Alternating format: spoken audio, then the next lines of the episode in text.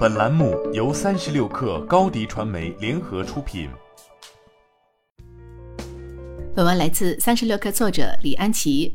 六月二十一号，理想汽车的第二款新车理想 L 九正式发布。新车依旧主打家庭用车，并在智能驾驶和智能座舱方面都有亮眼表现。据悉，新车的售价为四十五点九八万元，将于七月开启预定用户的试驾，八月开始交付。会后，理想汽车官方还表示，由于理想 L9 预订火爆，目前服务器正在紧急修复中。一直以来，理想汽车都主打家庭用车，凭借第一款中大型 SUV 理想 ONE，理想也获得了销量连续多月破万的成绩。作为理想的第二款车，新车定位豪华全尺寸六座 SUV，比理想 ONE 车型更大一筹，继续搭载了理想的增程式动力系统。CLTC 工况综合续航里程一千三百一十五公里，纯电续航里程两百一十五公里。新车增程器热效率可达百分之四十点五，百公里油耗低至五点九升。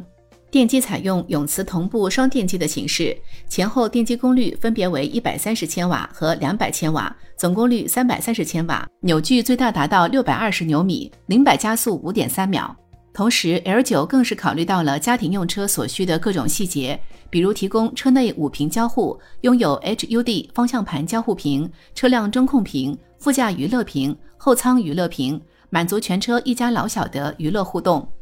针对二三胎家庭，理想 L9 还配备了冷藏加热双用后排冰箱、全车座椅加热按摩、后排小桌板、电动预警安全带等。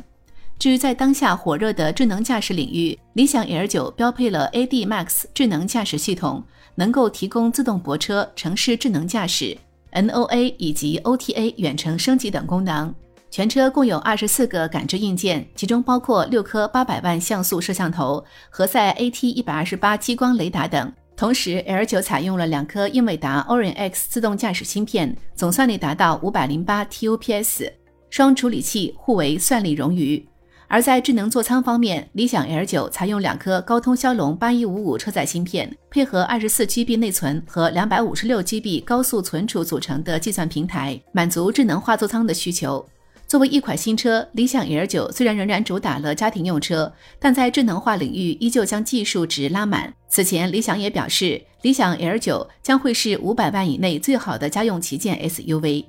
虽然有夸大之嫌，但理想 L9 也承载着理想往高端领域发展的厚望。而这次理想 L9 还能复制理想 ONE 的爆款逻辑吗？你的视频营销就缺一个爆款，找高低传媒，创意热度爆起来，品效合一爆起来。微信搜索高低传媒，你的视频就是爆款。